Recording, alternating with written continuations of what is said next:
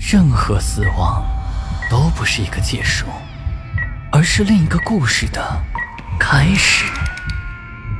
操纵着一切的是飘在背后的幽灵，还是隐藏在人心的恶鬼？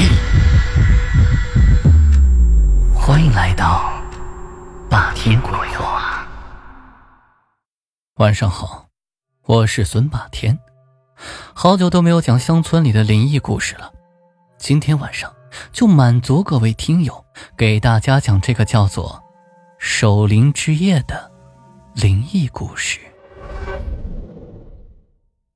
我老家是西北的一个小村子，由于地理位置太过偏僻了，每次回去我都不得不忍受长时间的旅途折磨，将近三十多个小时，都是在火车上和汽车上度过的。那一年冬天。等我到家的时候，已经是晚上九点多了。三轮摩的在我付了钱之后，一声嘟嘟声便消失了。大门内的老柴狗却警惕的叫个不停：“谁呀？是二小子吗？”母亲的声音从屋内传了出来。我应了一声，母亲便急拉着拖鞋给我开了门。吃完母亲给我煮的一碗酸菜面之后，我才想起来一直没见到父亲。村头张家的老王过世了，你爸守夜去了。母亲仿佛看透了我的心思，对我解释道：“讲到这儿，我得给大家先解释一下，我所在的这个村子很小，因此谁家是有点事儿，大家都会出份力，特别是丧葬之事。在我们村有守夜的风俗，就是在人死之后，村里每户出一个人，拎着一卷黄纸来到主事人家。”然后围坐在灵堂前，静静的守上一夜，算是对死者的缅怀和悼念。话说回来，我当时对母亲招呼了一声，便朝着张家走去。到了张家，一跨过门槛，就看见灵堂前的父亲，他和大伙围坐在一圈，中间是一个破搪瓷盆做的火炉，里面烧的是通红的老树根。我眼光越过所有周围的众人。看向他身后的灵堂，一张帘子遮住了我的视线，但我看清了，帘子前的小方桌上放着香炉，里面插着几根线香和一根细竹棍，棍子上系着一个引魂幡，幡上曲曲折折的符文。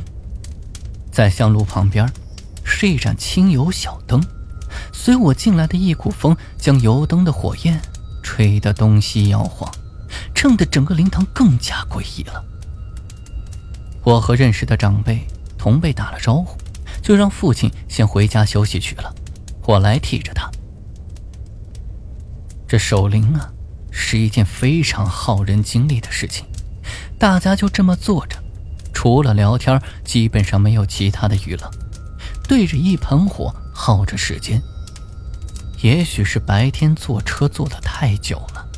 在火盆旁坐下没多久，我的眼皮就开始打架，面前这温暖的篝火也滋长了我的困意，我不知不觉的就睡着了。就这么睡着，睡着，一股冷风吹醒了我。我睁开眼睛一看，发现灵堂的门敞开着，之前周围的一圈人此时一个都不剩，只有火盆里的木炭还在无力的烧着。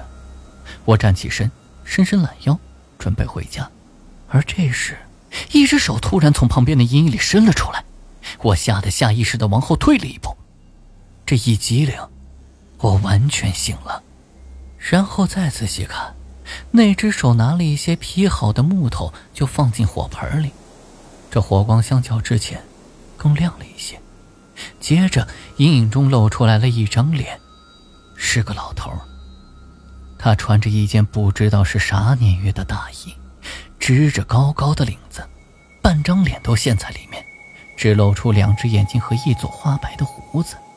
我说：“谢家后生，想不想听个故事啊？”父亲姓谢，村里的长辈一般都这么叫我。我看了看屋外黑沉沉的夜，这好奇心瞬间就被勾了起来。我想了一会儿。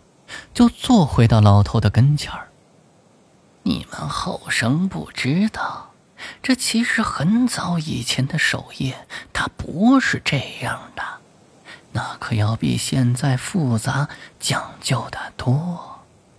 老头磕了磕手中的烟枪，这故事就这么开始了。那时候守夜都是在野外的坟地里，身后不是铃铛，而是新起的坟墓，烤的也不是盆火，而是玉米杆这个烧玉米杆是有说法的，是给过世的人烧炕，让他们在这新地儿过得舒服一些，少打扰活着的人。虽是这样说，但是有一个地方的坟却没人敢去，那就是北山。都说那儿的阴气重，时常有鬼声传出来，那声音我可是听过，很吓人。有一年，也大概是眼巴前这时间，记得当时下了一场不大不小的雪，这雪山上到处都是白白的。李家老头就是在那场雪中去世的。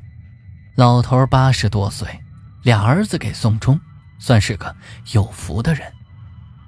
这李家大儿子从外县请了一个名头很响的阴阳先生，给老头子看坟，最后去了一趟北山。在那儿看上了一块地，说是什么福音之地，埋在那儿能富三代。这李家兄弟对先生的话十分的相信，就决定用那块地来埋老头子。一切都收拾停当，一个问题却难住了俩兄弟：谁能够去给李老头子守夜呢？村里的人，包括他们自己在内，对北山这坟地都是骨子里的恐惧。李家兄弟为此好几宿都没睡好觉，但最后，他们不得不想起一个人来，这个人就是二十四。你们后生可能没有见过二十四，但在当时，他可是很有名的人。为啥这么有名呢？咦，他和常人不一样，常人手脚加起来一共二十个指头，而他有二十四个。他的名字，也就是这么来的。他还有一个特点，就是胆子特别大。他曾经跟人打赌，要去坟地睡一晚，最后他赢了。虽说是去北山守夜，但听李家兄弟愿意出三十块钱的时候，二十四他应了下来。那个年月，三十块钱可是不得了的，可比一些干部一个月的工资还要多。守灵的那天晚上，天特别的黑。二十四背着两捆玉米杆，就拎着一个白灯笼，上了北山。或许是人去的少的原因，北山的树木异常的茂盛，一些不知道的藤蔓攀附纠结，将坟地照的是严严实实。不过，在二十四的眼里，这里只不过是比别处的树更大一些，更阴森一点而已。到了坟地，二十四先抽了一锅旱烟，然后开始慢慢悠悠的将玉米杆点燃。火光慢慢亮了起来，惊起了一群不知名的鸟，也照亮了周围的环境。在他的身后，是新起的李老头的坟，在火光的映射下，坟前的石碑亮晶晶的，就像玉一样。李家的守夜有个特别的规矩。除了烧炕之外，还得要点天灯，这可是阴阳先生特别嘱咐的，大概是为了死去的人指路吧。除了这些，还得在离坟不远处钉一根画有符咒的木桩。二十四看了看方位，将竹竿挑着白灯笼担在肩上，准备找个地儿把木桩给钉下去。可是走着走着，他发觉不对了。肩膀上的竹竿像是身后有人用力的往后拽，难道是真的有鬼吗？二十四就大着胆子回头看了看，身后只有烧的正旺的玉米杆。于是他心一横，又继续往前走。可没想到身后的力量更大了，他赶紧停了下来，胆气有些动摇，这背上细密的冷汗逐渐的多了起来。僵持了半天。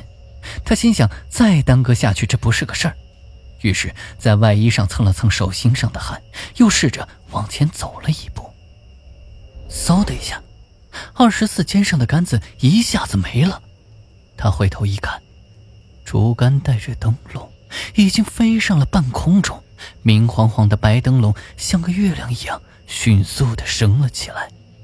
这时候，他顾不得什么方位了，从怀中取出木桩，迅速往地上一插，然后从旁边捡起一块石头，几下子钉结实，赶紧起身往回走。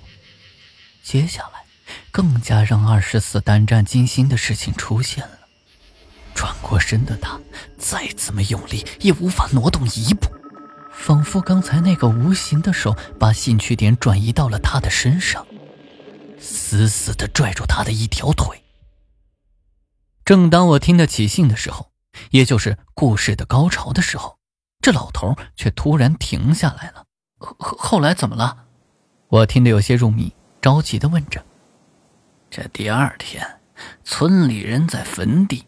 找到了已经死去多时的二十四，他就那样站着，两条腿一前一后，像是在走路，眼睛睁得很大，手紧紧的握着，竟然被活活的给吓死了。